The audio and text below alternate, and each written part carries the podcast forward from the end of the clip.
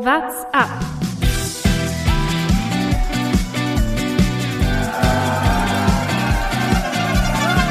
Alle Roma, in Attack! Alle! Alle Roma! Der Radsport-Podcast. Also ich weiß gerade nicht, was länger gedauert hat. Die Flandern-Rundfahrt an sich oder bis wir es geschafft haben, endlich hier einen Call aufzubauen, um eine neue Folge WhatsApp aufzunehmen. Aber wir haben es geschafft. Das äh, hört ihr hoffentlich. Wir wissen es noch nicht. Wir werden es dann am, am Ende der Folge erst wissen, ob alles funktioniert hat oder nicht. Ihr weißt es schon jetzt. Das ist das Schöne. Mein Name ist Lukas Bergmann. Herzlich willkommen zu einer neuen Folge WhatsApp mit meinen beiden Kollegen, wie immer, Thomas Gerlich Schönen guten Tag. und Jonas Bayer. Guten Abend. Es war ein großer Spaß gerade für, für uns alle. Aber vielleicht äh, geht es auch zu weit. Sprechen wir lieber über den, über den Radsport. Thomas, wir haben eine Woche Auszeit gehabt. Das lag daran, dass du mich mit in den Radurlaub geschleift hast und mich ein bisschen Windschatten hast lutschen lassen. Das war sehr nett. Vielen lieben Dank von dir. Deswegen mit einer Woche Verspätung sozusagen jetzt die neue Folge raus. Hatte aber den Vorteil, dass in der Zwischenzeit noch die Flandern-Rundfahrt war und das ist ja auch ganz schön, aktuell über die sprechen zu können. Absolut. Und ich muss einmal noch kurz einhaken, dann soll es das auch von unserem Urlaub gewesen sein. Nicht du musst dich bei mir bedanken. Ich habe, also ich wurde noch nie von, von einer Radfahrt so schön empfangen wie letzte Woche. Das möchte ich einmal kurz darstellen. Jonas, ich weiß nicht, ob du, ich glaube, wir haben es dir wahrscheinlich noch gar nicht erzählt. Wir waren Radfahren, Lukas und ich. Ähm, und Lukas hat nach seiner Knieverletzung eine Stunde früher umgedreht, weil er den letzten Berg dann noch ausgesetzt hat. Und ähm, ich roll dann ein, wir waren den ganzen Tag unterwegs, glaube am Ende echt fünf, sechs Stunden auf dem Rad, äh, schon zwei Cola-Notstops gehabt und so weiter. Dann roll ich rein in unsere Unterkunft und was sehe ich da? Lukas Bergmann empfängt mich in der Sonne sitzend, zwei Aperol Spritz in der Hand und ich steig vom Rad und bevor ich meinen Helm abnehmen konnte, der erste Schluck Aperol Spritz in der Abendsonne vom Gardasee bei 20 Grad. Jonas, ich weiß nicht, wie es dir geht. Ich bekomme Gänsehaut allein, wenn ich schon mal, wenn ich es nochmal erzähle, wenn ich nochmal dran denke. Aber ich kann so viel sagen, selten wurde ich, oder noch nie, nee, wirklich noch nie, wurde ich nach einer Radrunde so schön empfangen. Ich mag Aperol Spritz ja gar nicht so gerne, deshalb äh, ist es mir. Jetzt machst du alles kaputt. Mein Gott. Ich gebe mir äh, Mühe, das, das, das Urlaubsgefühl, das Italiengefühl irgendwie rüberzubringen. Das ist doch wunderbar. Das freut mich auch, äh, dass ihr da eine schöne Zeit hattet am Gardasee. Ich habe mir gerade gedacht, ob man das nicht auch bei einigen Rundfahrten anführen sollte, dass so Leute wie Van der Poel ähm, oder Pogacar einfach einen Berg mehr fahren müssen. Und dann trifft man sich irgendwo wieder und dann geht's weiter. Vielleicht wäre das eine Überlegung für, für ein, zwei Rennen, Das ist, dass die noch das eine Vorbelastung haben. Vielleicht hat Van der Poel gestern auch schon 500 Meter vor dem Ziel kurz für einen Aperol angehalten. Vielleicht hat er das. Von der Geschwindigkeit hätte er noch einen trinken können. Aber ich glaube, das wichtigste Thema aus meiner Sicht ist gar nicht die Flandern-Rundfahrt, sondern Sonny Colbrelli. Der ist nach Mailand San Ja, äh, hatte einen Herzstillstand, äh, so wurde es zumindest berichtet. Und äh, jetzt kam zumindest die Entwarnung, es geht ihm einigermaßen gut, ihm wurde ein, äh, ein Herzschrittmacher oder Defibrillator eingesetzt, also ein medizinischer Eingriff vorgenommen. Wir kennen das so ein bisschen von Christian Eriksen schon. Ich glaube, das Wichtigste ist einfach, dass es ihm einigermaßen gut geht und äh, ob er jetzt wieder aufs Rad kommt oder so, wäre natürlich auch wichtig. Er selbst sprach von zwei Wundern. Äh, das eine ist jetzt schon passiert, äh, dass er wieder fit ist einigermaßen und das zweite braucht er, um wieder aufs Rad steigen zu können. Das heißt, man muss da mal abwarten, aber ich glaube, das ist einfach eine sehr, sehr gute Nachricht, dass es ihm wieder gut geht und dass er ähm, erstmal wieder auf den Beinen ist, nach, nach, diesem, nach dem schweren Schock, den es da gab. ist auch wieder zu Das war Hause. ein brutaler Schock. Vor allem, du hast, äh, also kleine Korrektur, es war nicht nach Mailand San Remo, es war, er hat ja Mailand San Remo noch ausgesetzt, noch wegen der Bronchitis. Ah, stimmt. Und dann zwei. Tage später, ähm, ich weiß gar nicht, die- das ist die erste Etappe von Der Katalonien-Rundfahrt, oder? Das war der Katalonien. Katalonien Genau sowas. wahrscheinlich. Ja, genau sowas. Ja, ähm, da war es die erste Etappe, wo er den, den äh, Sprint gegen Matthews, ähm, was jetzt verliert, aber halt auf Platz zwei einfährt und dann ähm, kurz nach dem Ziel wohl zusammenbricht und reanimiert werden musste und dann ins Krankenhaus gefahren ist.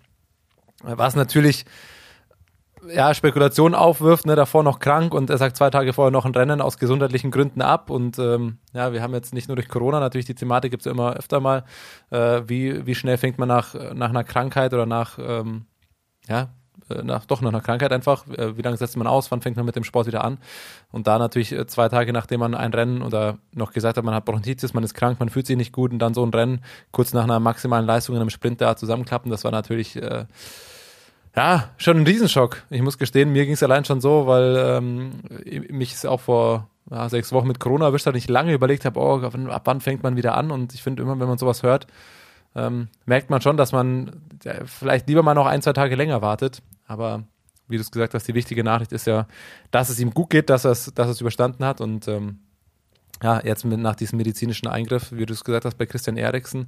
Aber bei Christian Eriksen hat man auch, äh, auch gemerkt, dass er Fußballer, ich weiß gar nicht, wem das alles versagt, der dänische Nationalspieler, der letztes Jahr bei der EM auf dem Spielfeld zusammengebrochen ist, bei dem hat das ja auch relativ lange gedauert, bis er dann wieder wirklich auf dem Platz stand und wieder zurück war.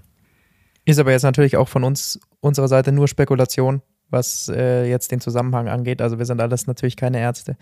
Von dem her wie gesagt, das Einzige, was wir natürlich dazu sagen können, ist gute Besserung oder äh, schön, dass es ihm soweit den Umständen entsprechend jetzt wieder gut geht, dass er zu Hause ist.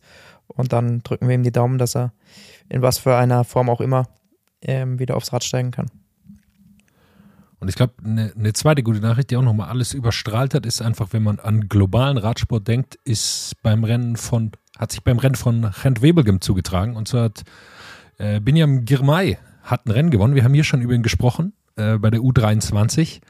Äh, haben wir, da ist er Zweiter geworden letztes Jahr, ein Riesentalent, fährt für Intermarché Vanti. Äh, für dieses ist mal ein gewaltiger Erfolg gewesen, dieses Rennen zu gewinnen, aber natürlich auch, glaube ich, so kann man es schon sagen, äh, auch für den globalen Radsport. Also, dass ein, ein Fahrer aus Afrika ähm, so, ein, so ein Rennen gewinnt, äh, ist einfach, glaube ich, eine, eine wahnsinnig schöne Nachricht, dass man sieht, okay, es geht vielleicht in eine Richtung, dass nicht nur weiße Mitteleuropäer und Kolumbianer ähm, mitfahren können, sondern dass sich der Radsport äh, globaler aufstellt und, und da einfach positive Signale setzt. Und natürlich ist es einfach Wahnsinn äh, für Gemei, äh, so ein Rennen mit 22 Jahren zu gewinnen. Also allein schon, egal wo er herkommt, äh, was er macht, mit 22 Jahren Wevelgem zu gewinnen, ist schon, ist schon unglaublich und, und freut mich sehr, äh, dass ich das gesehen hatte.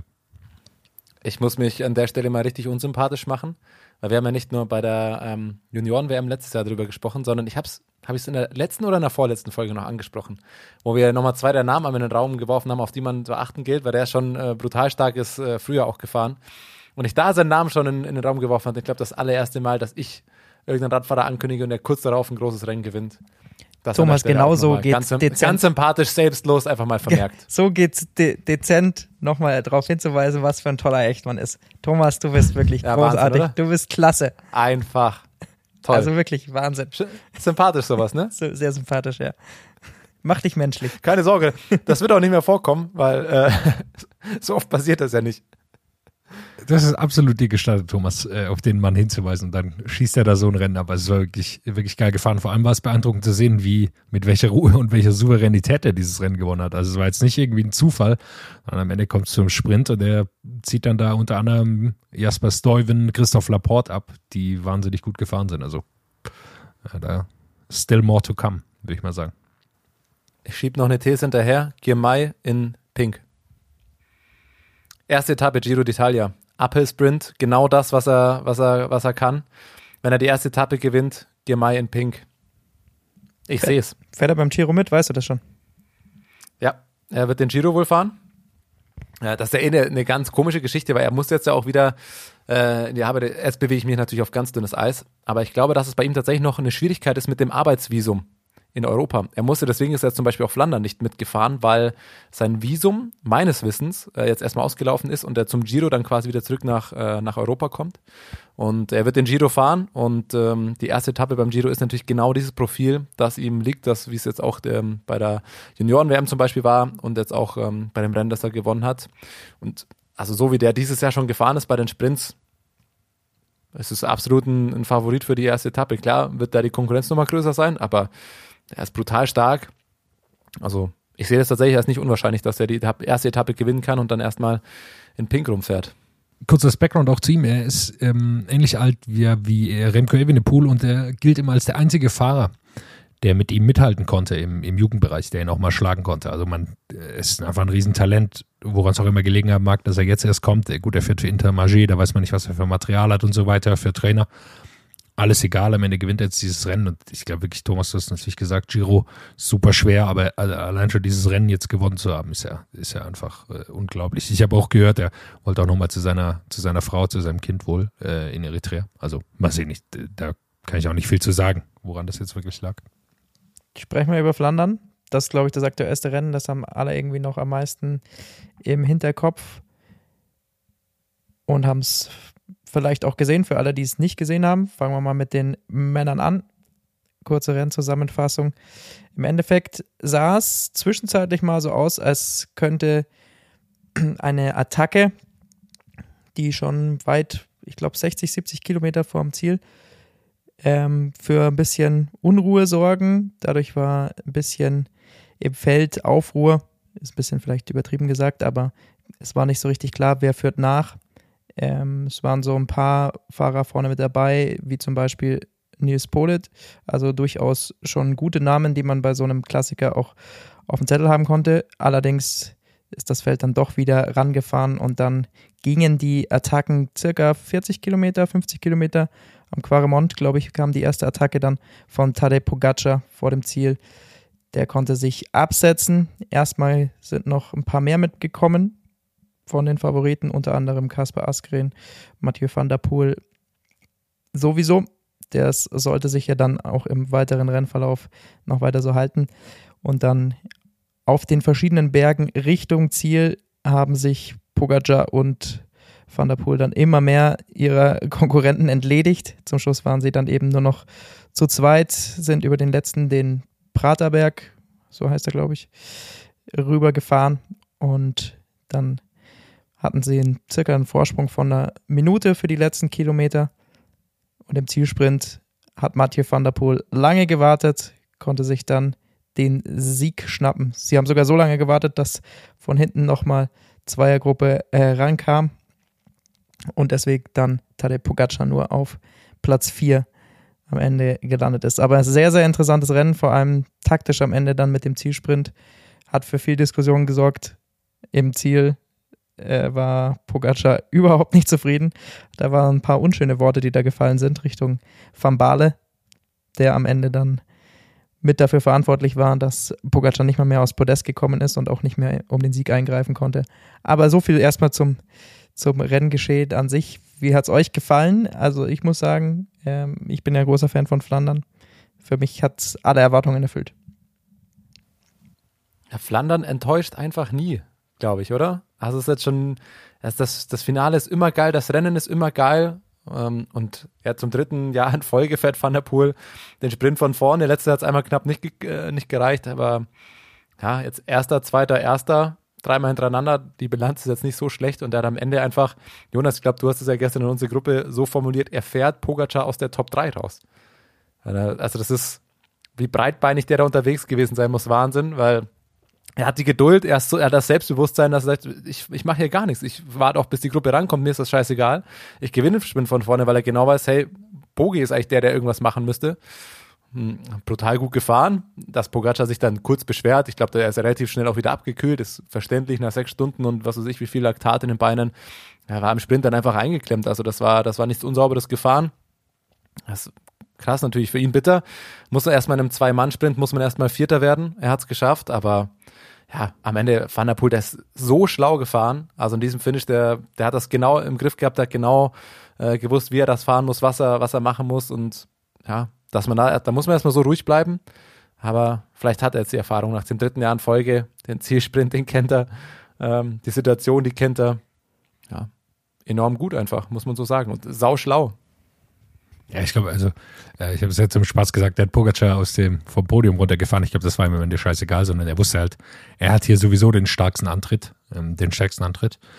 Er ist einfach, wenn es um so 10, 15 Sekunden Sprints geht, da kann ihm keiner von den anderen hier das Wasser reichen. Also wenn man dann schaut von Barley, Madouas, das ist natürlich alles ein mega Ergebnis von, für die, Pogacar genauso. Aber wenn er antritt aus so einer relativ ruhigen Position, haben die anderen sowieso keine Chance. Und ich glaube, das hat er einfach gewusst. Ja, da kann Madua und Van Baale können da von hinten kommen. Die sind sowieso am Arsch, weil die natürlich voll gefahren sind. Ja, die haben ja kein kleines Päuschen eingelegt wie die zwei vorne, sondern äh, die sind ja voll durchgefahren. Und ich glaube, Madua und Van Baale haben einen 400 Meter Sprint angezogen. Da ist er sowieso dann schneller und deshalb hat er einfach gewartet und Pogacar hat sich ein bisschen verzockt. Dann beschwert er sich, ja, kann er sich ruhig beschweren, ist am Ende sein eigenes Pro Problem. Also Van Baale konnte da nichts dazu, es sah ein bisschen hart aus, aber ähm, ja, am Ende war er einfach nicht schnell genug oder hat, hat die falsche Entscheidung getroffen. Ich glaube, inzwischen hat er es sich auch akzeptiert und er war halt äh, wütend auf sich selber. Äh, ein Wort zu, zu Dylan van Baale, der taktisch, also brillanter habe ich noch nie jemanden fahren sehen. Der hat am Paterberg einfach den ersten Platz aufgegeben. Der ist nämlich als erster, die zwei vorne haben Gas gegeben und er hat sich einfach dann zurückfallen lassen und ist offensichtlich sein eigenes Tempo gefahren. Das hat er schon öfter so gemacht. Das hat er bei der WM, ist er so auch Zweiter geworden. Und dann fährt er auf den dritten Platz. Er hat danach auch im Interview gesagt, man kann das machen, versuchen mit denen mitzufahren, wie es Fred Wright zum Beispiel gemacht hat von Bahrain, ganz junger Mann, der zwar ein super Rennen gefahren ist, aber der dann vollkommen explodiert ist, als er da mitgefahren ist. Und dann Van Baale hatte offensichtlich die Klasse und die Erfahrung schon, dass er da einfach mitfahren kann. Und dann fährt er um den zweiten Platz und hat noch deutlich bessere Beine als die anderen. Das zeichnet ihn, glaube ich, aus meiner Sicht aus, dass er dann auch für sich entscheiden kann in so einer Situation nach, was weiß ich, 250 Kilometer und das Laktat kommt voll aus den Ohren raus, dass er dann sich zurücknehmen kann und merkt, okay, Van der Poel, Pogacar sind einfach deutlich stärker als ich. Andererseits ist dann immer die Frage, also wenn du auf den Sieg gehen kannst, dann muss man es ja auch manchmal probieren. Also ist ja schön und gut, wenn man da dann Zweiter wird, aber man kann ja nicht auch einfach so den Sieg herschenken. Aber gut, das ist dann natürlich in der entsprechenden Rennsituation. Will schon wissen, was da richtig in der Situation ist. Meiner Meinung nach sollte man halt auch ab und zu mal das Risiko gehen und versuchen, gehen mitzugehen. Wenn wir jetzt auf die Analyse schauen in diesem Finale, also dass Van der Poel aus seiner Sicht alles richtig gemacht hat, zeigt das Ergebnis. Was hätte Pogacar anders machen können oder anders sollen? Ich glaube, im Nachhinein muss man sagen, er hätte, also in der Situation, das ist sehr unwahrscheinlich, oder was heißt unwahrscheinlich, aber es ist, er ist auf jeden Fall nicht Favorit im Sprint gegen Van der Poel, das weiß er selbst. Ähm, aber hätte er nicht trotzdem Jetzt im Nachhinein ist man schlauer, klar, aber hätte er nicht trotzdem dann einfach versuchen müssen, okay, er versucht dann den Sprint irgendwann anzufahren und um dann halt einfach blöden Fall von Van der Poel Sieg zu werden, dann wird er noch Zweiter, als jetzt mit dem Ding die Gruppe hinten noch rankommen zu lassen, dann wird er halt Vierter. Aber stell dir vor, er fährt äh, den Sprint an für Van der Poel und der sprintet einfach so locker an ihm vorbei, dann sieht er aus wie der größte Idiot, dann sitzen wir hier und denken, ja, aber was macht er da? Also ich glaube, er hat schon das Richtige gemacht, äh, hinten dran zu bleiben. Ich glaube, dann, aber dann wird er noch Zweiter. Er muss ja, ja versuchen. Ja, er muss Pogacar ist nicht da, um Zweiter zu werden. Klar ärgert er sich, aber der wäre gewinnen. Ich glaube, seine, ja, seine Chance wäre gewesen. Wenn er sieht, dass die Gruppe. Ja, ich glaube, seine Chance wäre gewesen, ähm, äh, einfach einen langen Sprint anzuziehen. Also wie Kaspar Askren letztes Jahr. Einen richtig, richtig langen Sprint anzuziehen. Äh, weil, weil Van der Poel, ich glaube, wir haben das letztes Jahr gesehen, seine Stärke ist diese, dieses kurze Antreten. Und da kriegt er eine Lücke. Und äh, ich glaube, Pogacar hätte einen sehr, sehr langen Sprint anziehen müssen. Das wäre seine einzige Möglichkeit. Ob es dann, ob es dann reicht, weiß ich nicht. Aber ich glaube, das wäre die Chance gewesen für ihn ja, das zu schaffen. Von vorne anfahren. Äh, ich glaube, das wusste er selber. Wenn er das macht, dann verliert er auf jeden Fall. Also da ist die Chance 0%. Wenn er von vorne anfährt, den Sprint, dann ist es 0%. Aber er war nicht von vorne. Van der Poel war ja vorne. Genau. Und das, er schaut ja auch nach hinten und irgendwann merkt er doch, okay, die Gruppe hinten kommt ran.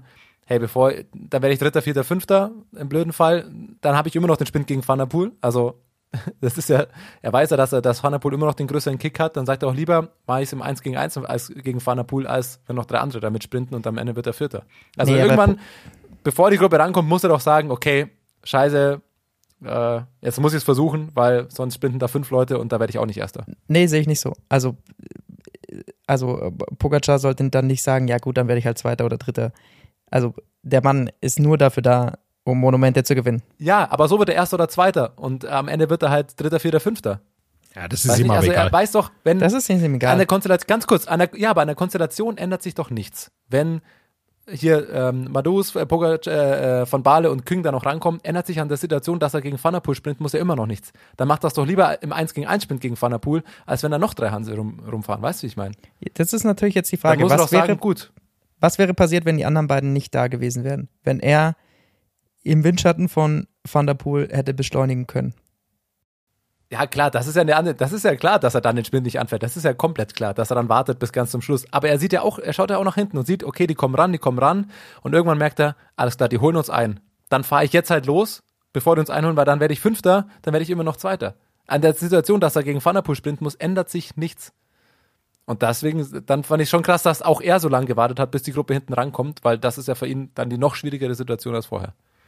Aber wie hat er denn letztes Jahr Lüttich Bastogne Lüttich gewonnen? Ja, er hat es genauso. Ich, ich gehe, weißt du, Thomas, ich gehe davon aus. Also er, er ist da und er hat den einen Plan im Kopf. Ich muss aus in seinem Windschatten bleiben und versuchen, irgendwie in den letzten 40, 30 Metern vorbeizuziehen. Das ist meine Chance. Anders habe ich keine Chance. Das ist sein einzig realistisches Ziel wahrscheinlich gewesen, das er hatte. Und dann hat er sich vergambelt, klar. Am Ende läuft es auch schlecht, dass Van Baale da eben ein bisschen den Weg abschneidet. Das hätte auch anders laufen können. Also wenn Van Baale hinter Madouar bleibt zum Beispiel, ist auch die Spur frei für Pogacar.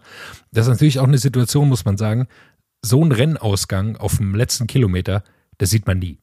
Also sowas gibt's nicht. Also dass das zu so einer Situation kommt. Deshalb, ja, ich glaube auch, am Ende ist er nicht da, um Zweiter zu werden. Es interessiert ihn nicht, ob er Zweiter oder Vierter wird, bin ich mir ziemlich sicher. Äh, er will alle fünf Monumente gewinnen, offensichtlich. Heute hat er ein Bild gepostet, da war offensichtlich den Roubaix-Parcours äh, sich anschauen. Ich weiß nicht, ob das für die Tour de France, die ja auch äh, über Pavé fährt, wahrscheinlich deshalb. Ich glaube nicht, dass er Roubaix fährt. Aber das sei dahingestellt. Ich glaube einfach, dass das seine Idee war. Am Ende ist es halt schief gegangen. Van der Poel war auch einfach im Sprint zu stark. Das ist einfach so schwer, gegen ihn da zu bestehen. Es ist einfach ein Unterschied. Diese 20 Kilo, die zwischen Pogacar Van und Van der Poel, Askren, Van Aert liegen, das ist einfach so, so schwierig, da irgendeine Chance zu haben, gegen diese Jungs äh, im Sprint zu gewinnen. Aber erstmal muss man ja konstatieren, er kommt dahin und hätte er nochmal ein bisschen mehr treten können äh, an den Hellingen, ja, hätte es auch gewinnen können. Also es war jetzt nicht so, er war jetzt nicht weit weg davon, auch dass er Van der Poel abhängt. Van der Poel, äh, einmal hatte man das Gefühl, er ist ohnmächtig geworden, da ist er so ein bisschen rechts in den Graben reingefahren am Paterberg. Also der, ich glaube, der hat ihn, er hat auch danach gesagt, Van der Poel, er hat ihn so ans Limit geführt und ähm, das ist richtig krass zu sehen. Also ein Tour de France-Sieger, der da hinkommt mit seinen was, 63 Kilo oder wie viel er wiegt und da so fährt, also diese erste Attacke, Lukas, du hast es gesagt, wie er da hochgefahren ist. Also das habe ich noch nie gesehen, dass jemand, der, er war gefühlt doppelt so schnell wie das restliche Feld bergauf. Askren ist mit, hat sich komplett versenkt, der konnte danach gar nichts mehr machen. Also das war, war unfassbar. Hat auch einen Platten oder Defekt.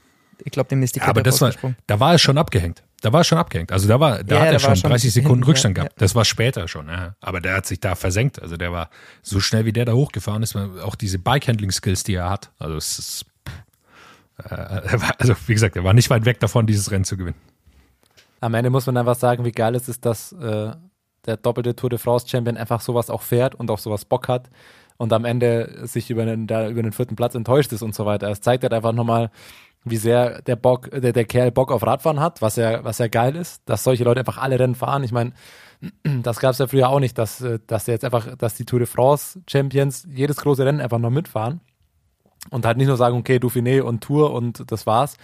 Und am Ende muss, muss man da, finde ich, auch ein bisschen nochmal sagen, gut auch für die Fans vom Team UAE, also dass sie ihn einfach alles fahren lassen. Weil am Ende ist das, muss man schon sagen, fürs Team auch ein gewisses Risiko. Wenn jetzt hier jemand im April so die Kopfsteinpflasterrennen fährt und so weiter. Wir haben die Recon-Runden gesehen, also Border Hans Grohe hat den Recon ausfallen lassen und hat auf der Rolle sich warm gefahren. Pogacar ist bei Schneeregen ähm, das Kopfsteinpflaster einen Tag vorher abgefahren. Also man muss einfach mal faktisch, also er, er stürzt ja sehr selten, obwohl er hier gestern bei Flandern äh, am Anfang leicht gestürzt ist. Aber man muss einfach sagen, was da für ein potenzielles Risiko ist, dass sich der Favorit für den nächsten Tour de France Champion, wo einfach das meiste Geld im Radsport herkommt, wo auch das Team den größten Cash-Betrag einsammelt, dass die einfach sagen, oh klar, fährst im April halt noch ein Kopfsteinpflasterrennen, wo du, wenn es blöd läuft, für die ganze Saison ausfallen kannst. Also das finde ich, muss man auch nochmal sagen, das ist klar die Philosophie, wahrscheinlich, du musst den auch fahren lassen, dass der Spaß am Rad, äh, Radsport hat, aber das Team muss das auch erstmal so mitmachen und sagen, gut, wir lassen dich auch einfach alles fahren, worauf du Bock hast. Und ich würde auch sagen, sie wollen ihn schon als so ein bisschen Eddie Merckx Nachfolger auch äh, positionieren. Also er, das, der Plan ist, glaube ich, relativ klar bei ihnen. Er soll alle fünf Monumente gewinnen. Tour de France, am besten wahrscheinlich alle drei Rundfahrten. Und so wollen sie ihn, ihn präsentieren. Also bin ich mir hundertprozentig sicher. Er hat schon zwei Monumente gewonnen, drei fehlen noch. Bei dem einen war er jetzt sehr nah dran.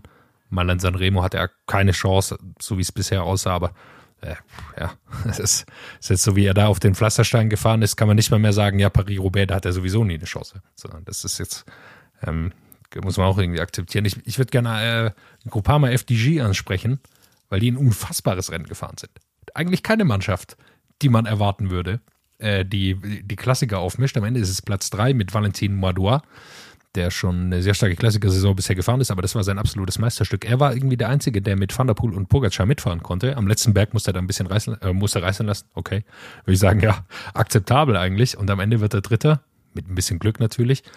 Und Stefan Küng wird Fünfter und stellt sich dann im Ziel hin und gibt ein Interview und sagt, ja, super ärgerlich. Er hatte noch richtig gute Beine und er wurde einfach nur gezogen von den zwei Bereinfahrern, Dylan Toynes und Fred Wright. Er hat sich da hinten drauf gesetzt, damit sie nicht mehr auf Madoua auffahren.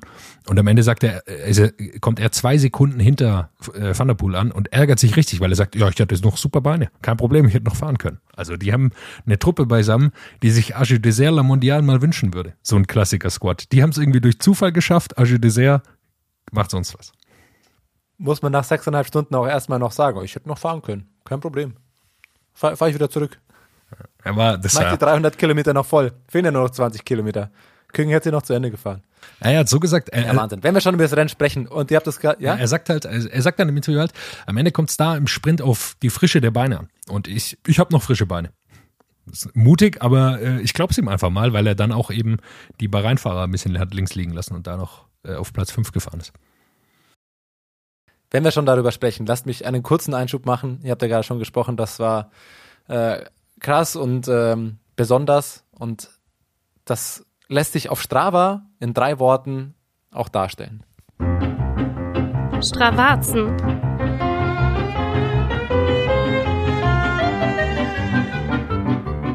Van der Poel lädt ja diese Fahrten immer auf Strava hoch und das ist erstmal toll. Jetzt haben wir schon äh, von einem Hörer gerade vorhin nochmal eine Nachricht bekommen. Danke dafür. Der Steffen, der hat uns nochmal was geschickt, ähm, weil es online diese Zahlen auch wirklich mit kompletten Auflistungen gibt, also für alle ähm, Quademont, Paterberg 1 und 2 und ähm, überall gibt es die, die Durchschnittswatt, ähm, die Normalized Power, die Segmentzeit und so weiter. Das werde ich mal auch auf Insta nochmal teilen bei uns in der Story, also das kann man sich da detailliert anschauen. Die drei Hauptsachen sind, also erstmal sechseinhalb Stunden, das zeigt ja nochmal, das ist ja schon auch ein richtig langes Rennen. Durchschnittswatt ähm, bei Van der Poel 285 und gewichtete Power 338 Watt, Normalized Power. Und was ich vor allem spannend finde, wenn bei ihm sagt, Strava-Nutzer, ähm, ich glaube, das gibt es zumindest mit der Premium-Funktion, werden das kennen, die relative Leistung, die das mit der, aufgrund der Herzfrequenz ähm, in Relation zur maximalen Herzfrequenz und so weiter berechnet. Die Zahl sage ich jetzt gar nicht dazu, die ist irrelevant, wenn man es nicht kennt, aber bei Van der Poel steht drauf Historic Relative Effort. Also es scheint auch für ihn gestern ein besonders anstrengender Tag gewesen zu sein, wenn man das so bezeichnen will. Also, wir wissen nicht genau, was bei dieser Folge los ist. Jetzt ist auch noch die Aufnahme abgebrochen. Jetzt mussten wir nochmal hier neu starten.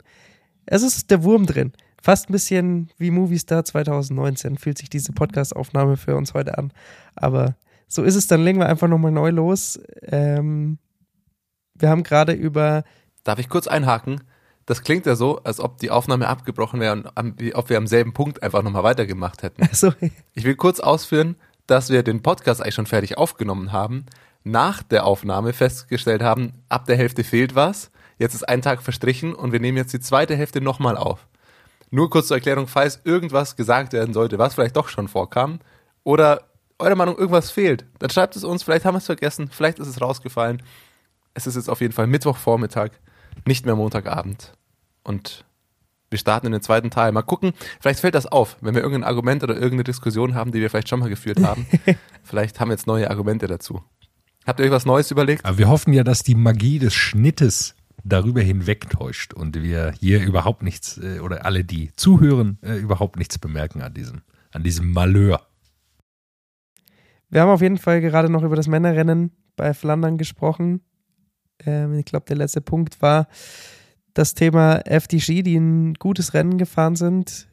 Küng, Madouar, die da vorne richtig mit reingehalten haben. Vor allem Madouar, aber auch, dass äh, Stefan Küng dieses Mannschaftsergebnis noch so ein bisschen, bisschen abrundet, war ja schon einfach eine, eine Riesenleistung. Absolute Riesenleistung. Und ich glaube, wir müssen über Quickstep sprechen, die wirklich überhaupt nicht nichts hinbekommen dieses Jahr. Asken hatten wir schon ein bisschen angesprochen, hatte natürlich Probleme, aber dass sie so schwach sind, äh, überrascht schon doch, oder? Ja, er hatte auch einen, auch einen Platten. Ob der dann letztendlich verantwortlich dafür war, dass er nochmal irgendwie zurückkommt oder nicht. Ähm, er war zu dem Zeitpunkt auf jeden Fall schon ein bisschen hinten dran. Also das war nicht der Hauptgrund, aber ähm, lief natürlich dann nochmal doppelt blöd für ihn. Aber ja, an sich war es ein Katastrophenrennen für die Koenig, wie eigentlich die komplette letzte Woche. Das, man kann es natürlich auf Ja, die vor allem Saison war dann halt auch kein anderer da. Es war dann kein anderer da, aber das, was wir sonst bei Quickstep oft sehen und was Quickstep ja ausgemacht hat, ist, wenn Plan A nicht funktioniert, dann hast du in dem Team einfach noch einen Plan B und einen C und einen Plan D. Da sind ja immer drei, vier Fahrer eigentlich theoretisch pro Rennen, die das Rennen gewinnen können. Und das merkt man schon den ganzen Frühling. Also es hat äh, Jakobsen, der ja, glaube ich, Kone Brüssel Kone war es doch, dass er gewonnen hat. Das ist ja ihr einziger Sieg bei den äh, Eintagesrennen jetzt dieses, dieses Frühjahr. Und ansonsten tauchen die gar nicht vorne auf. Also es ist ja nicht so, dass, dass man sagt, okay, die werden dann Zweiter, Dritter, Vierter, die fahren gute Rennen und schaffen es halt irgendwie leider nicht zu gewinnen. Nee, die kommen gar nicht mit in die entscheidenden Rennsituationen dieses Jahr rein. Also ich habe dann einen ganz, ganz spannenden ähm, Graphen und eine Statistik gefunden im Internet, wo so die, ähm, die durchschnittlichen Resultate der Rennen quasi über die letzten zwölf Jahre aufgezeichnet sind. Und da war Quickstep eigentlich immer im Durchschnitt, ja, 2014 oder 2020 war man das beste Jahr, wo sie im Schnitt einfach Platz drei, Platz vier belegt haben. Und dieses Jahr ist es einfach Platz 13. Das ist in einem Graph ganz klarer Ausschlag nach oben, also das schlechteste Durchschnittsresultat in den letzten zwölf Jahren. Und da sieht man, die landen jetzt dann oft, dass sie gar nicht in der Top 10 vorkommen bei diesen Eintagesrennen. Klar, bei Flandern gibt's, aber das, das ich meine, dann war Alaphilippe nicht da, dann hast du Askren. Oder meistens ist dann einfach noch irgendein anderer da, der, wenn irgendwas nicht funktioniert oder einer hat einen schlechten Tag, dann wird für den anderen gefahren. Und das finde ich ganz besonders auffällig in diesem Frühjahr, dass die einfach gar nicht, gar nicht in die Top 10 oft reinfahren, sondern eigentlich mit dem Rennen gar nichts zu tun haben, so wirklich. Ich glaube, dem einfach eine große Enttäuschung, äh, was Florian Seneschall zum Beispiel angeht, was Stanek Stieber angeht, was Yves Lampard angeht. Die sind alle nicht in der Form, die sie brauchen. Und dann kommen solche Ergebnisse auch bei Quickstep mit raus. Ihnen fehlen die großen Stars. Ich könnte mir vorstellen, dass sie nach dem Jahr auch einen Umbruch angehen, auch wenn sie sicherlich in den letzten Jahren nicht immer den größten Umbruch hatten, sondern so das schleichend geschafft haben, steht da doch was an, aus meiner Sicht. Äh, weil so, damit können sie nicht zufrieden sein, wie sie da fahren. Und damit werden sie auch nicht zufrieden sein ein paar junge Leute, die ganz spannend sind. Yannick Steimler, wir haben hier auch schon öfter jemand gesprochen, der schon sehr, sehr gut aussieht, der aber natürlich noch nicht in der Rolle ist, solche Rennen dann auch äh, gewinnen zu können. Äh, Mauro Schmidt, ein, ein ganz junger Schweizer, der einen sehr guten Eindruck schon macht bei, bei Eintagesrennen, bei kleineren natürlich bisher, aber auf dem Level. Ich glaube, da fehlt, fehlt ihnen gerade einfach auch die Qualität. So ehrlich muss man sein. Oder liegt es auch am Fehlen von El Tractor Tim, Tim Leclerc? der jetzt zu Flandern wieder zurück war, der ist lange ausgefallen. Ähm, jetzt bei Flandern hat man wieder das gewohnte Bild gesehen, das breite Kreuz von Tim de Cler am Spitze des Pelotons, wie er seinen Job macht. Ähm, das fand ich nämlich ganz lustig auch. Er hat äh, vor Flandern hat er noch auch ein Interview gegeben und er sagt, ja, wenn man sich zum Beispiel die Klamotten anschaut, dann sieht man schon, dass er einfach einen ganz anderen Job hat. Die meisten, die fahren los mit Armlingern, Weste und auch Handschuhen richtig warm angezogen, was für die die ersten ein, zwei Stunden eh nur lockeres Warmrollen ist. Das ist bei ihm ganz anders. Aber bei ihm geht das Rennen ab Kilometer null los, ist dafür schon 100 Kilometer früher beendet gefühlt als bei allen anderen. Und er fährt eigentlich schon, sein Job ist es, er kennt nur, die ersten Stunden des Rennens direkt Vollgas vorne zu fahren und dann ist er halt irgendwann raus. Ich glaube, das ist aber auch immer eine dünne Ausrede gewesen von Quickstep, wenn er nicht dabei ist, dass es dann schwierig ist. Weil ich, da muss ich sagen, also okay, also das ist ein Team, die werden wohl irgendeinen finden können, so gut Tim de Klerk das macht, so sehr das sein, genau sein Anforderungsprofil ist, aber sie werden wohl noch einen finden in ihrer Mannschaft, der die ersten 100 Kilometer von vorne fahren kann. Also das finde ich, das war so ein, so ein Argument, das ich immer nicht ganz verstanden habe. Naja, gut, aber man muss ja trotzdem sagen, dass Verletzungen und Krankheiten auf jeden Fall Decoinic, nee, Decoinic heißen sie nicht mehr, Quickstep, auf jeden Fall hart getroffen haben. Ähm, allen voran natürlich Julien Alaphilippe, wenn der fehlt, ist deine Renntaktik natürlich auch mal ein bisschen, bisschen aufgeschmissen.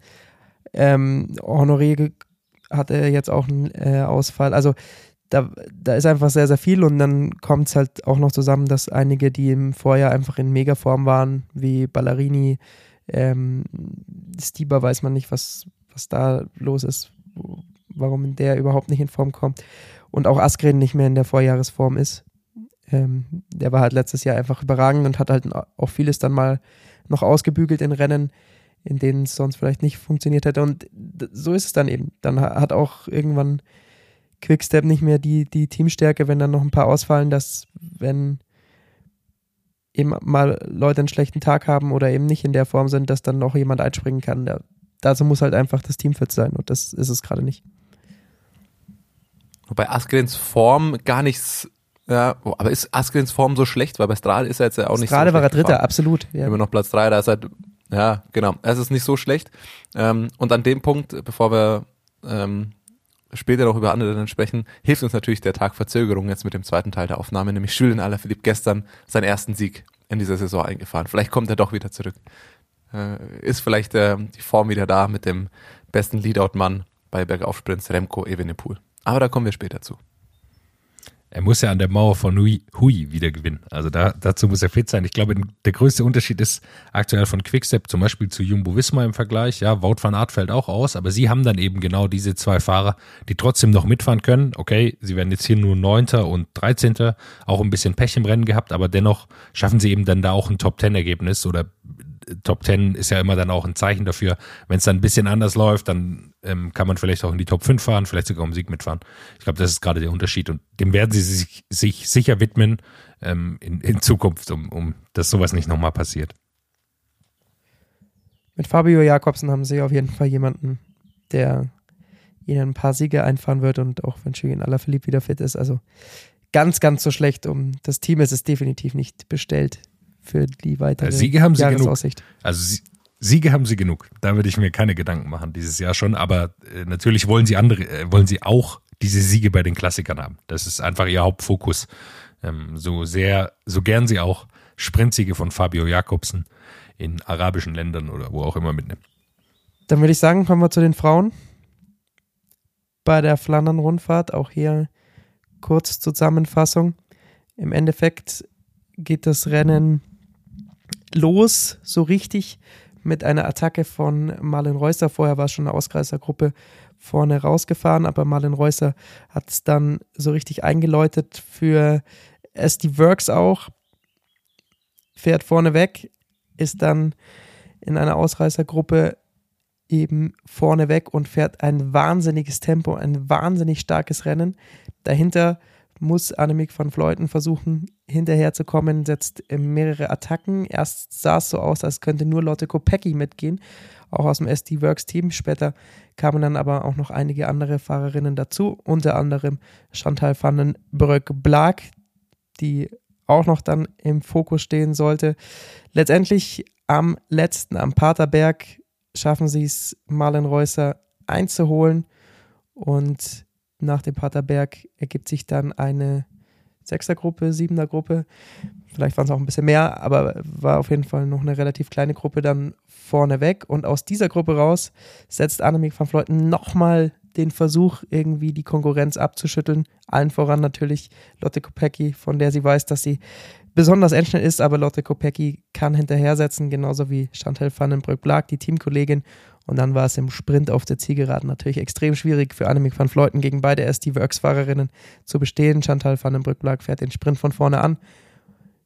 Annemiek van Vleuten dahinter und dann aus dem Windschatten raus hat Lotte Kopecki nicht nur vielleicht die besten Beine, sondern einfach die generell beste Sprintfähigkeit und kann das relativ souverän dann auf der Zielgeraden für sich entscheiden. Wahnsinniges Jahr für Lotte Kopecki nach Strade Bianche, der zweite riesige Sieg. Sie entwickelt sich richtig zur Dominatorin im Frauenfeld. Aus meiner Sicht war es eine sehr riskante Taktik, die SD Works da gefahren ist. Ähm, du hast gesagt, Annemiek van Vleuten fährt dann zwar die letzten Meter zumal in Reuser zu die Arbeit davor hat aber hauptsächlich Chantal Vandenbroek-Blag gemacht, äh, um die Lücke wieder klein zu machen. Und das ist aus meiner Sicht für ein Profiteam eine super riskante Taktik. Hier geht's gut. Am Ende gewinnt Lotte Kopecki, auch alles, alles schön. Aber wenn sie das nicht schaffen oder Annemiek von Fleuten sie abhängt, am Paterberg zum Beispiel, dann sehen sie richtig, richtig schlecht aus. Also da war schon ein großes Risiko, weil Marlen Reuse super stark aussah und ähm, SD Works offensichtlich einfach das Rennen mit Lotte Kopecki gewinnen wollte um jeden Preis. Wir haben wahrscheinlich sie für die stärkste gehalten, aber es war sehr, sehr riskant. Also jemanden von vorne einzuholen aus dem eigenen Team, der super stark aussieht, das ist einfach immer ein gewisses Risiko. Und ich glaube, man hat jetzt so ein paar in, in der Flandern-Rundfahrt so eine Situation gleich wie bei den Männern gesehen. Bei den Männern war ja auch eine größere Gruppe vorne raus mit, ähm, mit lauter Team Co-Leadern, möchte ich sagen. Und ich glaube, da hat es bei einigen Teams rattert's dann da einfach. Also was will man eigentlich? Jetzt hat man da zwar eine Gruppe mit Co-Leadern, vielleicht kommen die sogar durch, weil das so viele sind. Und wie geht man damit um taktisch? Ich glaube, das ist eine Frage, die sich dann gestellt hat für einige Mannschaften. Hier für SD Works bei den Frauen und bei den Männern genauso ähm, mit, mit so Co-Leadern umzugehen. Das ist einfach dann riskant, glaube ich, äh, die entweder zurückzufahren, da kann man dumm aussehen, oder die fahren zu lassen, wenn sie dann nicht gewinnen. Ich wollte darauf hinaus, dass wenn wir über Dominanz sprechen, auch sagen müssen, dass es äh, vor allem eine Teamdominanz letztlich war, wenn man sich das Ergebnis auch anschaut, weil wir einfach SD Works auf äh, 1, 3, 5 haben, Movistar auf 2 und 4, FD Schön macht noch 6 und 7, also wir haben äh, einfach nur drei Teams in den Top 7. Also es ist halt einfach wie so ein kleines Teamduell, mehrere Teams hatten da mehrere Fahrer voll vorne mit drin. Ähm, das ist schon, also ich glaube, so ein Ergebnis habe ich entweder noch nie oder ist auf jeden Fall relativ besonders. Auf den neuen kommt dann die nächste Fahrerin von FC Schö. Also wir haben drei Teams, die da einfach im Endeffekt die komplette Top 10 bestimmen, wenn man das so sagt. Also einige sind da mehr hinterhergefahren und die anderen haben das äh, mit mehreren Fahrern gleich äh, in den Spitzengruppen unter sich dann ausgemacht. Ich wollte noch ein Wort sagen zu, zu SD Works. Einmal Marlen Reusser, ein bisschen schade natürlich, hätten wir gerne vorne gesehen. Und dann muss man äh, über Lotte Kopecki mal so ein bisschen nochmal sprechen. Vor zwei Jahren hatte sie so ein Jahr, wo man gesehen hat, okay, sie gehört zu den besten Fahrerinnen der Welt auf alle Fälle. Aber ähm, es hat noch so bei den ganz großen Rennen der letzte Punch gefehlt. Da ist sie mal aufs Podium und so weiter gefahren, aber dass sie da wirklich um den Sieg dann immer mitfahren konnte, das, da hat immer noch so ein Mühe gefehlt. Dann hatte sie letztes Jahr so ein bisschen Pech, war krank, hatte dann bei den großen Rennen auch immer mal wieder Defekte. Ähm, da dachte man so ein bisschen, oh, wann kommt jetzt dieser, dieser Schritt, den man eigentlich das Jahr davor so ein bisschen erwartet hat und der spätestens in diesem Jahr jetzt halt voll vollkommen da, dieser Schritt. Natürlich auch zusammenhängend mit ihrem Wechsel zu SD Works, aber ich meine, Strade zu gewinnen und Flandern-Rundfahrt, was für ein Auftakt in diese, in die Saison, das ist äh, unfassbar und ich bin gespannt, was da noch alles kommt. Lotte Kopecki mit einer der besten, vielleicht nicht so gar die beste Fahrerin aktuell im, im Frauenpeloton. Ich wollte dich gerade fragen, ob du mit dem Schritt meinst, den Schritt zum nächsten Team. Aber das ist den Punkt, den will ich tatsächlich nicht unterschätzen. Äh, ich finde, man kann das vielleicht so ein bisschen vergleichen mit ähm, Christopher Laporte im, im Männerpeloton. Ähm, von dem Punkt her, dass man sagt, man hat einfach zwei sehr gute FahrerInnen, also die auch davor schon saugut waren und Lotte Kopecki war auch die letzten äh, zwei Jahre einfach schon eine sehr gute Fahrerin, die logischerweise leistungsmäßig auch einfach besser wird und nochmal den nächsten Step macht, aber wo es auch einfach auffällt, wenn du ein guter Fahrer, eine gute Fahrerin bist und dann zu so einem Top-Team kommst, wo du einfach einerseits sehr, sehr gute MitfahrerInnen hast, also das Team in, in der Breite einfach stärker ist und am Ende auch einfach alles nochmal professioneller ist. Bei Laporte sieht man es ja bei Jumbo Visma, vielleicht eines der professionellsten Teams und SD Works. Da braucht man, glaube ich, äh, keine Minute darüber diskutieren, dass sie das beste Team im Frauenpeloton sind. Und da merkst du einfach, was das ausmacht, wenn du eh schon bei 95 Prozent bist, dass auch so ein Team nochmal die letzten 5% ausmachen kann, dass du eben dann zum, zum totalen Erfolg kommst. Und so sieht man es bei Kopecki. Sie ist, ja bei SD Works, Strade gewonnen, ähm, bei vielen anderen, Gent Wevelgem schon Vierte gewesen, ähm, bei anderen schon Zweiter, Vierter, Dritter. Also sie fährt brutal gute Ergebnisse ein, ein sehr starkes Frühjahr und ja, logischerweise aktuell eine der, vielleicht, wie du gesagt hast, vielleicht die beste Fahrerin äh, von der Form aktuell in, auf der Welt. Und dann hat sie natürlich noch die Teamkolleginnen, die für sie dann auch noch den Sprint anfahren.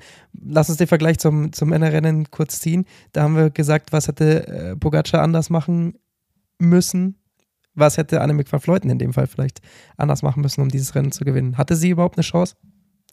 Ja, was heißt eine Chance? Aber ich glaube, sie hätte nicht so viel anders machen können. Also ich glaube, Kopecki war einfach so stark. Ich, ich persönlich habe jetzt bei Van Fleuten zumindest keinen aktiven Fehler gesehen glaub, die einzige Möglichkeit, also sie hätte es im Grunde noch härter machen müssen an den Anstiegen. Das war aber, glaube ich, kaum noch möglich. Also sie war auch am Limit. Würde ich jetzt einfach mal tippen. Man kann dann leicht sagen, okay, vielleicht hätte sie Sierra mehr nutzen sollen. Die war auch schon vorne raus in der Gruppe. War das sinnvoll? Also die Kleinigkeiten kann man diskutieren, aber am Ende war es jetzt einfach eine zahlenmäßige Übermacht von SD Works, die sie da hatten. Auch eine, die einfach, glaube ich, die stärkeren Beine hatten. Und man muss auch dazu sagen, dass SD Works das ja jetzt über gefühlt sechs, sieben Klassiker schon ausprobiert hat, wie sie das am besten schaffen, mit ihrer zahlenmäßigen Überlegenheit da zu agieren.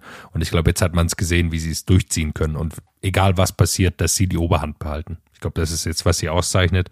Dazu kommt ja noch, dass die, wo wir gesagt hätten, letztes Jahr wahrscheinlich wäre ihre beste Fahrerin, Demi Wollering, die ist noch nicht in Form. Wenn die auch noch irgendwie einen Formsprung machen kann dieses Jahr, dann sieht es nochmal anders aus. Also dann haben sie vier die da vorne ein absolute Siegkandidaten sind. Und dann, also, da muss man sagen, das ist dann für die Konkurrenz dann zwei zu viel, statt bisher eine zu viel.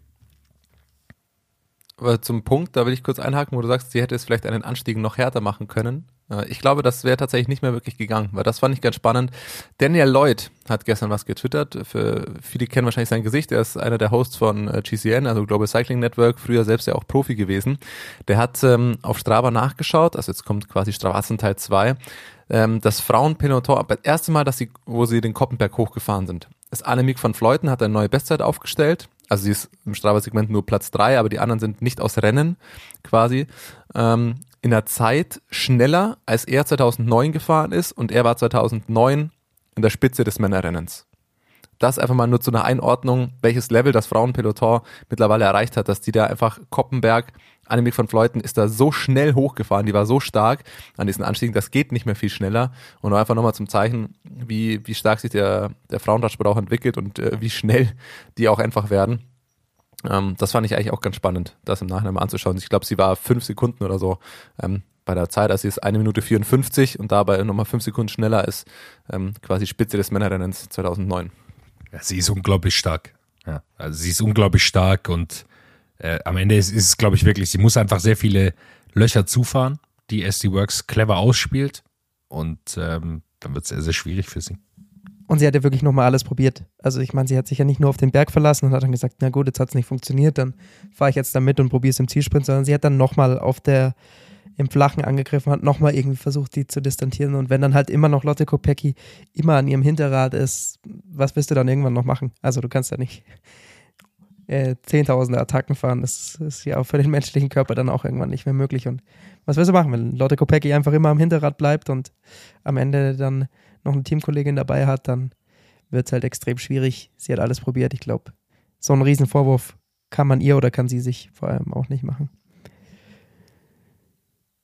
So viel zum Frauenrennen. Es waren noch einige andere Klassiker. Ähm, müssen wir mal schauen, über welche wir alle sprechen. Über Gemeis Megasieg haben wir schon gesprochen. Aber wir müssen natürlich aus Männersicht auf jeden Fall, das war direkt dann nach unserer letzten Aufnahme noch das Rennen, nochmal kurz über Milan Sanremo sprechen.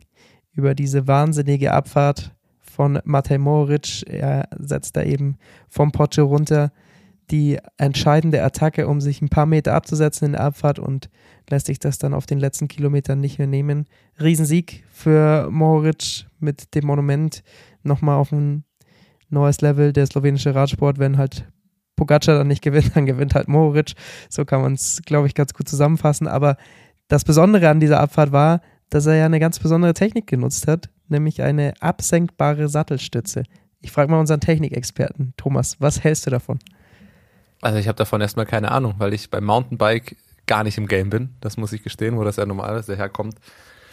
Ja, er, er meint, das ist ja, das wird in den nächsten Wochen, Monaten, Jahren, äh, wird das irgendwann jeder haben. Der Grund bisher war ja, dass es zu schwer ist, dass da einfach noch keine gute Technik gab und ähm, das Team hat sich da einfach dieses Jahr, oder ich glaube auch allen voran Mohoric hat sich da dieses Jahr was sehr gut vorbereitet. Ich weiß nicht, ob er einfach, er hat gemeint, er hat eine gefunden, die sehr leicht war. Ich weiß nicht, ob er auf Ebay einfach mal ein bisschen rumgeschaut hat, was letzte Preis und dann hat er sich da eine, eine hingeschraubt, wo du vorne am Lenker dann einfach über einen, über einen Knopfdruck quasi den Sattel runterfahren kannst und auch wieder hochfahren kannst ähm, während des Rennens und das bringt ihm halt in der Abfahrt sau viel. Das macht es aerodynamischer, du hast den Sattel nicht mehr im Weg.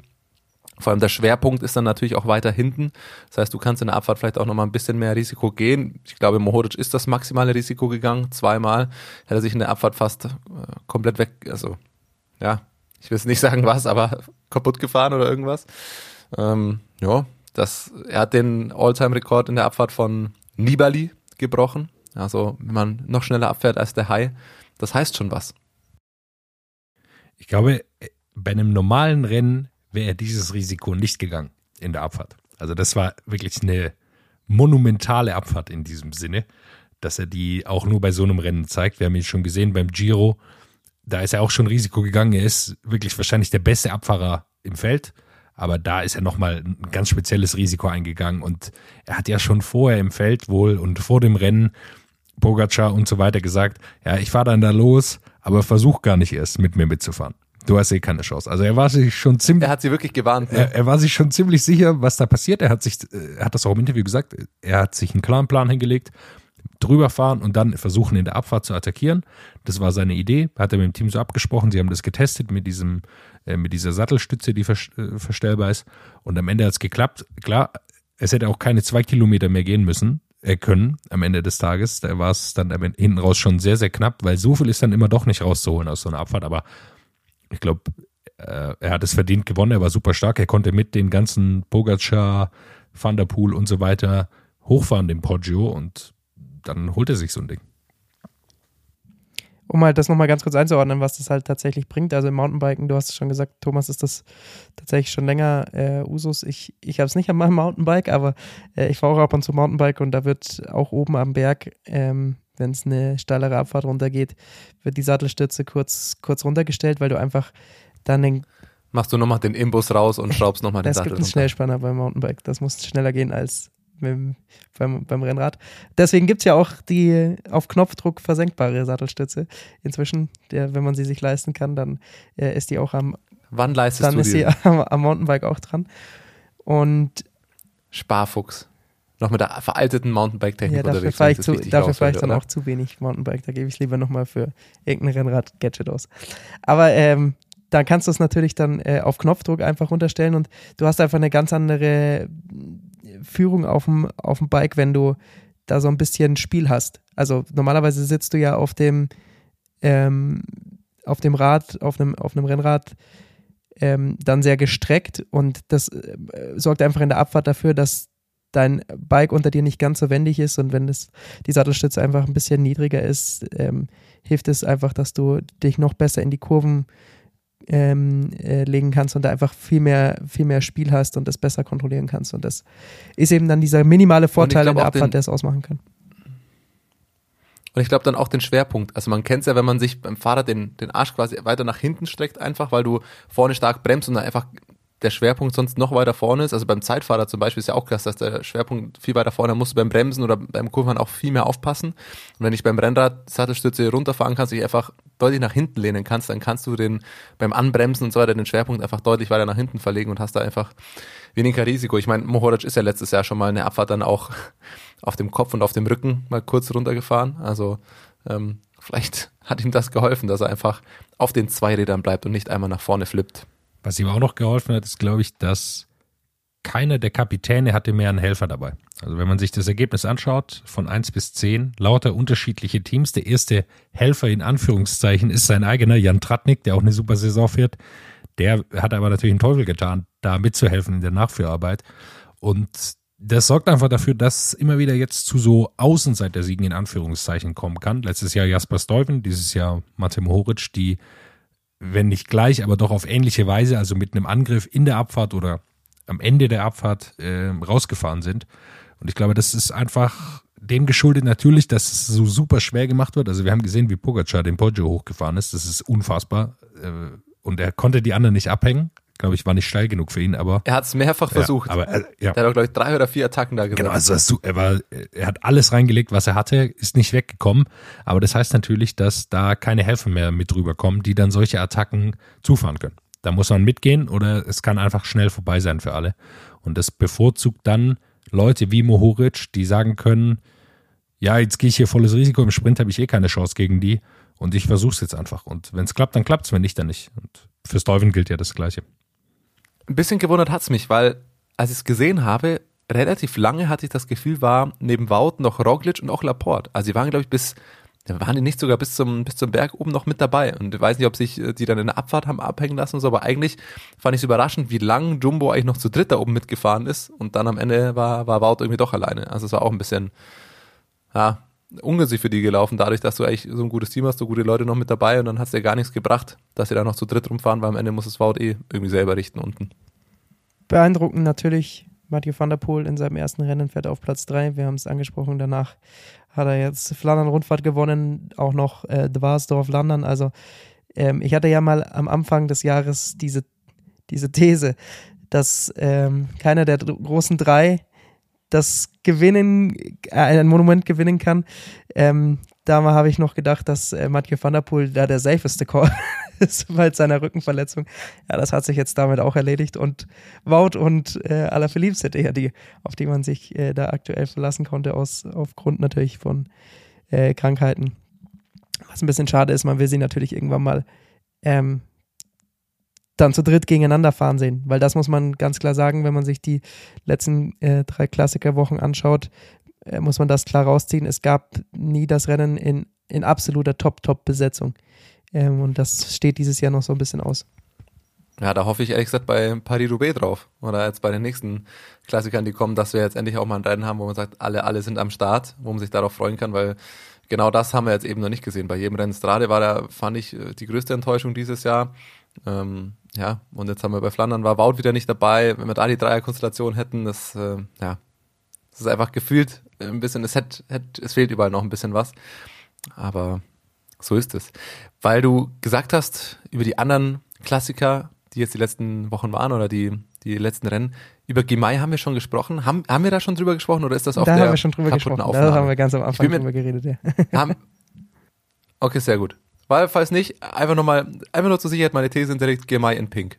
Nur falls das, also sonst doppelt hält besser, aber falls es untergegangen ist, einfach nochmal gedroppt hier. Ich glaube, über wen wir auf jeden Fall noch sprechen müssen, ist Elisa Balsabo. Ich hatte sie auch für die Flandern-Rundfahrt getippt, aber da war es dann doch ein bisschen zu schwer für sie. Sie wird am Ende doch noch, äh, ja, 28. ist dann ganz ordentlich. Glaube ich, in der größeren Gruppe ist dann auch keine, spielt dann auch keine Rolle, aber sie hat- ist in einer sehr, sehr guten Form. Also jetzt Trofeo Alfredo Binder gewonnen, ein Damenklassikerrennen, ähm, das sehr, sehr gut besetzt war. Brügge de Panne gewonnen, Rent Wevelgem gewonnen. Also sie ist eine absolute Verstärkung für Trek.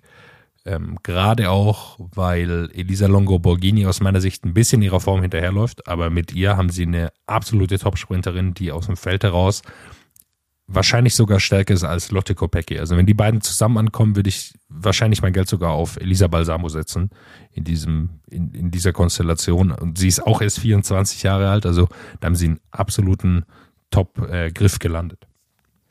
Der Weltmeisterfluch. Und sie zeigt, wie man im Weltmeistertrikot äh, Siege fahren kann. Vier Siege hat sie schon in diesem Jahr. Bis Ende März eingefahren. Das ist gar nicht mal so schlecht. Also den Fluch des Weltmeistertrikots gibt's da nicht. Da sieht man gefühlt das äh, Weltmeistertrikot öfter jubeln als im Männerpeloton die letzten Jahre. Ja, es ist generell so ein bisschen eine italienische äh, Dominanz, ist jetzt vielleicht ein bisschen zu hoch gegriffen, aber ähm, die italienischen Fahrerinnen machen zumindest den äh, Holländerinnen mal kurzfristig Konkurrenz, zumindest wenn es dann eben bei so einem bisschen flacheren, klar, die Rennen waren auch alle sehr, sehr schwer, ähm, nicht, aber nicht ganz so schwer wie die Flandern-Rundfahrt, die äh, Balsamo gewinnen konnte, aber ähm, ich glaube, bei Trofeo Alfreda Binde war es, da sind gleich drei Italienerinnen, sind auf Platz 1, 2, 3 auf dem Podium. Ähm, das ist wahnsinnig stark, was äh, die Italienerinnen inzwischen für eine Mannschaft aufgebaut haben über die letzten Jahre. Und vor allem eben, wenn es zu Sprints kommt, dann sind sie schwierig zu schlagen. Da müssen sich auch die Holländerinnen strecken. Da gibt es auf jeden Fall ein Land, das ihnen äh, gehörig Konkurrenz macht. Hervorzuheben ist da Chiara Consoni, 22-jährige Italienerin, die Dwarsdorf-Flanderin gewonnen hat. Äh, Also da würde ich auch mal mein Geld drauf wetten, dass die im nächsten Jahr nicht mehr bei Valcar Travel äh, fährt, in einem kleineren Team, sondern da wird auch mal ein, ein eines der großen Teams seine Fühler nach ausstrecken. Italienische Sprinterin. Ja, ich weiß nicht, die, so viele Fahrerinnen haben die gar nicht, wenn man sich die, die Teamgröße ist ja immer gar nicht so groß. So viele Fahrerinnen können die gar nicht beschäftigen. Aber wenn ich jetzt an ein Team FDG denke zum Beispiel, die eh schon eine starke Mannschaft haben, aber die so eine Sprinterin sicherlich auch gebrauchen können. Es stehen natürlich noch die großen Klassiker jetzt an. Können wir ja kurz, kurz durchgehen.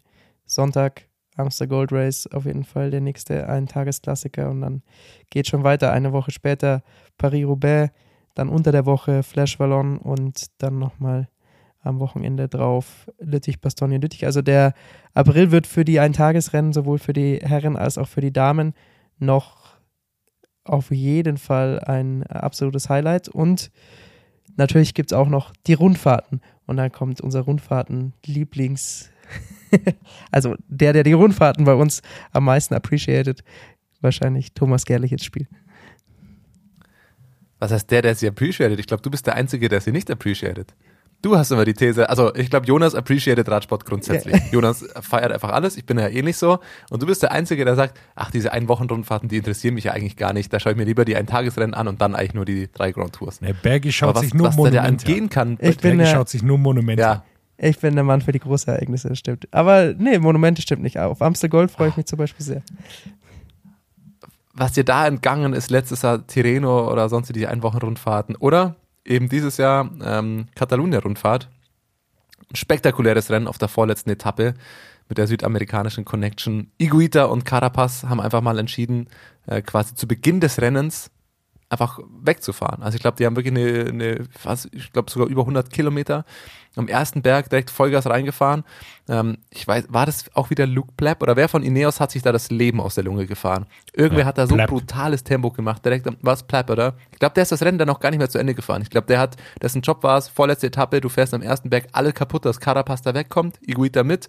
Können wir gut vorstellen, dass es da sogar eine kleine Absprache gab in der ja, Südamerikaner-Mafia da unten. Spaß. Aber äh, die beiden sind da weggefahren und dann haben die sich einfach vorne so gut durchgewechselt. Die haben das komplett zu zweit ähm, stringent durchgezogen, immer schön die Führung gewechselt und äh, sind am Ende, ich weiß gar nicht, am Ende waren es dann tatsächlich nur noch 48 Sekunden, aber die haben das Rennen zu zweit ähm, ja, einfach zerstört, da ist keiner mehr hinterhergekommen in der Abfahrt. Bei UAE gab es dann nochmal ähm, die komische Situation, ich weiß gar- nicht mehr, war das die, glaube ich, äh, Ayuso war es ja noch, ähm, der für Almeida eigentlich gefahren ist. Der hat dann irgendwann kurz vor Schluss in der Abfahrt nochmal attackiert und hat dann auch Almeida verloren. Dann unten hat er dann doch wieder gewartet. Ich glaube, er hatte irgendwie seinen Funk nicht mehr im Ohr. Also es war alles ein bisschen chaotisch. Aber die beiden vorne im Regen, das war spektakulär, wie sie das Rennen auseinandergenommen hat. Dadurch Iguita äh, an die Spitze der Gesamtwertung gefahren. Und daran hat sich auf der letzten Etappe nichts mehr geändert. Und das war so ein bisschen der, ja, der Befreiungsschlag oder der wichtige Sieg für Bora Hansgrohe, die auch ein sehr schweres Frühjahr haben. Bei manchen Rennen auch viele Verletzte, Kranke, bei vielen Rennen teilweise nur zu vier, zu fünf, zu sechs angetreten, weil sie einfach gar nicht die Fahrer haben. Und die Goita holt da so ein bisschen die Fohlen, äh, die, die Kohlen aus dem Feuer. Die Fohlen aus dem Feuer, das ist auch nicht schlecht. Ähm, ähm, wichtiger Sieg für Bora Hans Grohe, dass da jetzt endlich mal was bei rumgekommen ist. Und es fällt auf, die am ersten sind es aktuell noch die Neuzugänge, die da die wichtigen äh, Ergebnisse einfahren. Vlasov auch noch ganz gute Rennen gehabt und die Guita scheint mir in sehr starker Form, also was er da bei der Katalonien-Rundfahrt gezeigt hat, das war schon enorm gut. Äh, auch nationale Meisterschaft ja auch schon gewonnen. Ähm, der, die Neuzugänge bei Bora, wichtig, dass man da noch nachgelegt hat. Was gegen deine These der Absprache spricht, ist der Zieleinlauf. Man hätte ja denken können, okay, die sagen jetzt einfach, okay, Iguita kriegt den Gesamtsieg und Carapaz kann sich den Etappensieg nehmen.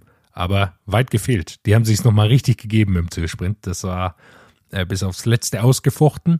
Und Ayuso ist sicherlich ein Streitpunkt bei UAE, weil der sich weigert, für irgendwen anders zu fahren. Das ist ein ganz junger Mann. Ich glaube, 19 Jahre ist er erst alt. Der hätte eigentlich, so wie du es gesagt hast, für Almeida fahren sollen, hat er aber nicht einmal gemacht. Also der, sobald er die, solange er die Chance sieht, selber einen Sieg zu holen, macht er das. Und dann fährt er nur darauf und unterstützt seinen Kapitän nicht. Ich glaube, da gibt es nochmal Gesprächsbedarf innerhalb des Teams, so gut das ist, wenn man auf eigene Rechnung fahren will und dieses Siegergehen irgendwie hat. Aber manchmal muss man auch für seinen Kapitän fahren. Weil so haben sie jetzt die Rundfahrt verloren, die sie sich hart erkämpft hatten, das Leader-Trikot in einem kleinen Zwischensprint zwischen Almeida und Nairo Quintana. Um Bonussekunden, wo er dann die Führung übernommen hatte. um eine Sekunde. Am Ende war es, glaube ich, wirklich die eine Sekunde, die ähm, Almeida dann vor Quintana ist und die hat er sich durch diese eine Bonussekunde rausgefahren, ne? Nairo wird doch kein Sprinter mehr. Kein Nairo in Schade. Green. Mal sehen. Bin ich gespannt. Vielleicht geht das nochmal an. Er hat ja noch ein bisschen Zeit bis zur Tour. Er wird sicher antreten. Das, äh, bin ich gespannt. Noch ein Wort zur Katalonien-Rundfahrt für Bauers. Zweimal aufs Podium gefahren. Leider hat es nicht ganz für den Sieg gereicht, aber zweimal Zweiter. Das äh, unterstreicht nochmal seine starke Form. Hatten wir ja vergangene Folge schon angesprochen, dass der Mann auf einem richtig guten Weg ist. Ähm, da kann man vielleicht dieses Jahr noch so ein bisschen was erwarten. Ich bin, bin gespannt. Also Bahrain Von Nairo. von Nairo, ja. Wer ist der bessere Sprinter? Nairo oder Phil, Phil Bauhaus? Das ist jetzt eine große Frage. Ach, Phil Bauer, sorry. Ich war gerade, ich habe den Namen gerade nicht gehört und dachte mir schon, okay. Weil von Nairo erwarte ich mir jedes Jahr viel. Und wer dann herbe enttäuscht, aber Baskenland-Rundfahrt ist jetzt gestartet, also die nächste Einwochen-Rundfahrt, die Lukas so semi-mäßig interessiert, aber Thomas und ich natürlich sehr. Äh, erste Etappe gewonnen von Primus Roglic, war ein sehr kurzes Zeitfahren, sehr technisch, ähm, gewinnt fünf Sekunden vor Remco Evenepoel, was dann doch eine Menge ist eigentlich für diese Distanz. Remy Cavagna auf drei, ähm, gab schon ein paar größere Abstände, gerade zu den anderen Gruppen, denen haben sie fast 20 Sekunden abgenommen. Also Thomas, Yates, Vlasov, der ein gutes Zeitfahren gefahren ist, Wingegar auch nochmal 20 Sekunden. Und dann gibt es eben zu Emanuel Buchmann zum Beispiel schon mit 33 Sekunden nochmal ein größeres Loch. Ähm, hinten raus Max, äh, äh, Enric Maas, Entschuldigung, mit 35 Sekunden, Uran mit 40. Also da gab es doch schon größere Abstände, als man hätte erwarten können auf so einem kurzen Zeitfahrkurs. Ja, das ist, ist schon krass. Also du siehst vor allem die beiden vorne, Roglic und Evenepoel, die da so ihr Ding machen und dann sind die einfach ja schon auf Platz 3 und 4, haben sie ja schon 16 und 18 Sekunden Vorsprung. Also das äh, zeigt einfach nochmal, wie gut die sind. Bei Roglic eh die 100%-Quote. Ich glaube, sein achtes oder neuntes Zeitfahren auf spanischem Boden, alle hat er gewonnen. Ich weiß nicht, ob äh, Ganna vielleicht da auch mal vorbeischauen sollte und selbst dann wäre die Frage, ja, die spanischen Zeitfahren ja oft nicht mehr ganz flach, das kommt Roglic natürlich entgegen, aber da ist er sehr stark, allen voran natürlich durch die äh, Vuelta-Zeitfahren, die ja bei der Vuelta gewinnt er im Endeffekt die letzten Jahre eh alles. Aber es ist ein Problem, ja. Also ein paar Leute haben schon sehr viel Zeit verloren. Du hast, du hast das Buchmann angesprochen. Ähm, Iguita auch ja, 45 so. Sekunden. Iguita, oh, Iguita hat noch mehr verloren, ja. Ähm, auf so einem Kurs schon, schon so viel verloren. Hm, Das ist, ist schon krass.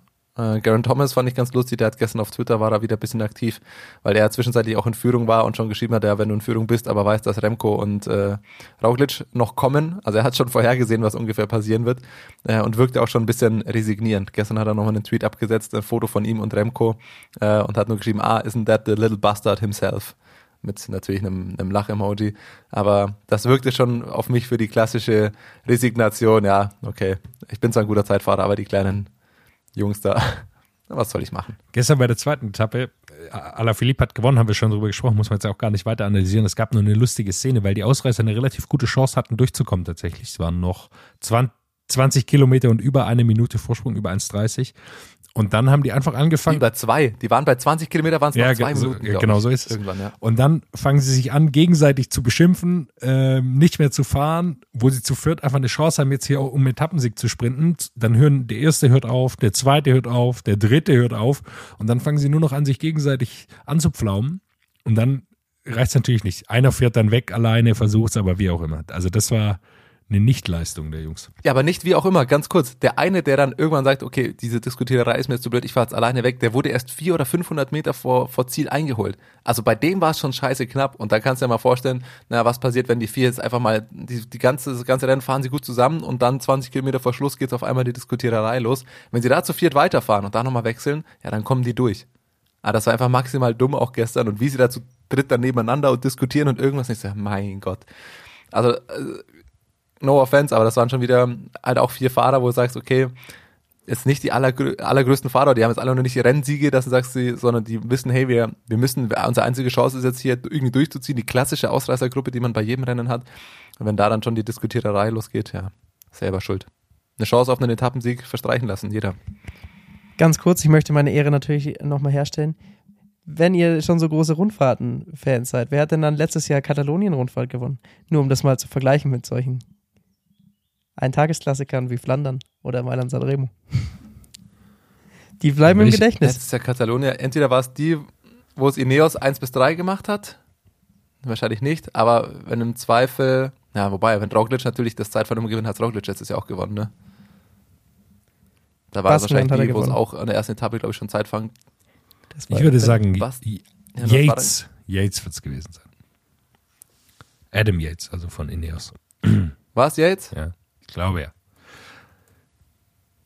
Es war die Ineos-Rundfahrt aus meiner Sicht. Mich würde trotzdem Eins, meine zwei, Umfrage auf Das war da, wo sie Platz 1 bis 3 gemacht haben, oder? Ja, natürlich doch. Da war ein erster Call war richtig, wo Yates, Port und Thomas. Ich will eine Umfrage auf Instagram sehen, ob ich da der Einzige bin, den diese einen Wochen Rundfahrten dann so semi interessieren. Also das ist natürlich gut, man kann sich anschauen, wer, wer ist ganz gut in Form. Ich schaue natürlich dann auch mal rein, so ist nicht, aber ähm, es ist nicht zu vergleichen wie mit den Eintagesrennen.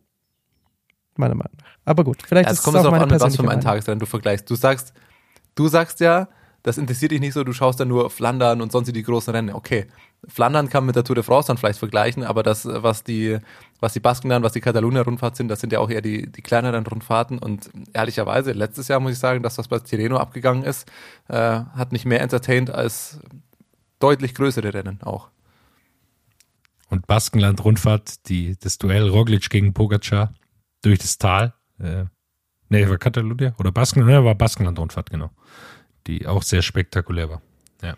Ich möchte Jonas Wingegaard zitieren. wenn, wenn ein Fahrer, der da vorne mitfahren kann, nicht mal weiß, was für ein Leader-Jersey, was das für eine Farbe hat, dann äh, sagt es schon alles über solche Rundfahrten aus. Aber gut, das ist vielleicht auch nur meine persönliche Meinung. Dann habe ich noch meine Random-Meldung der Woche, äh, worauf wir kurz eingehen können.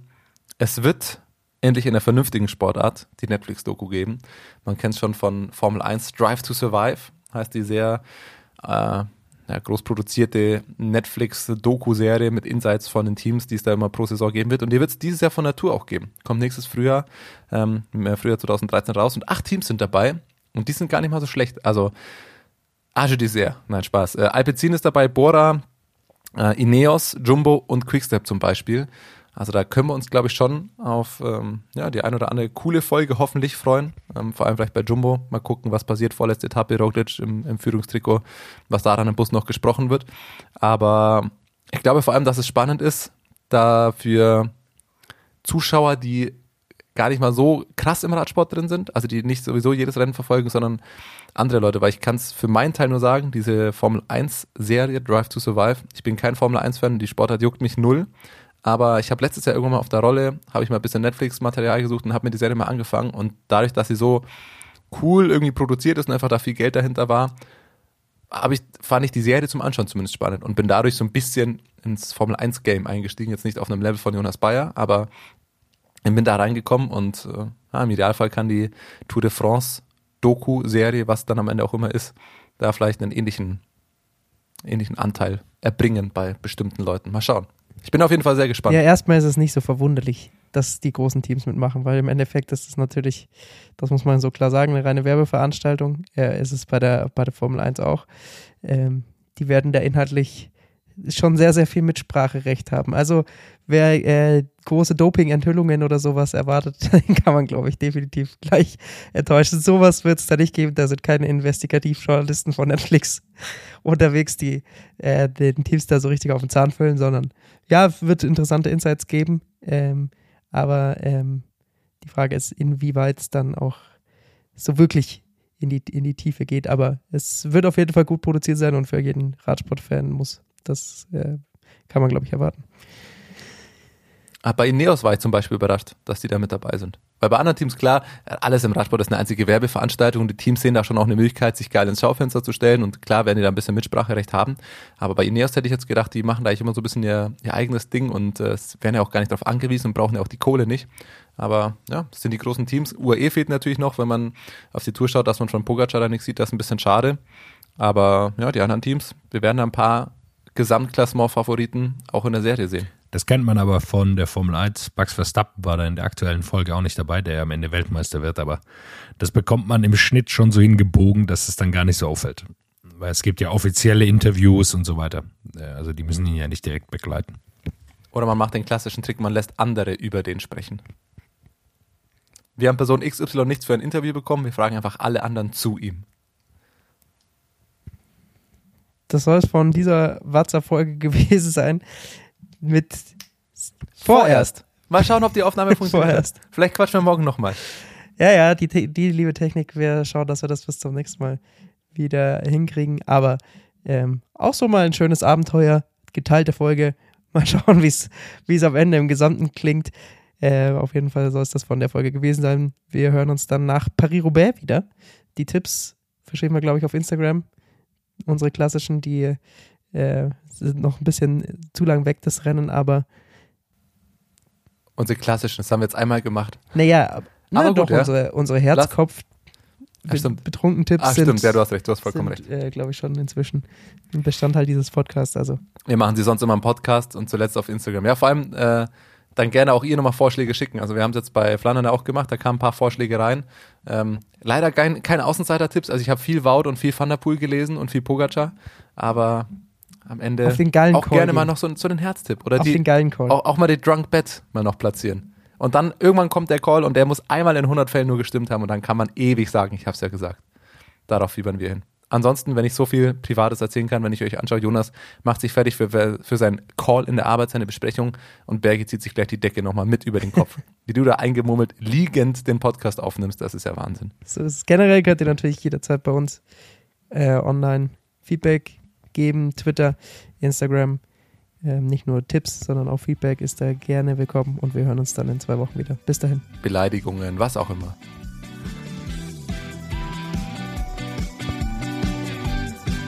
What's up?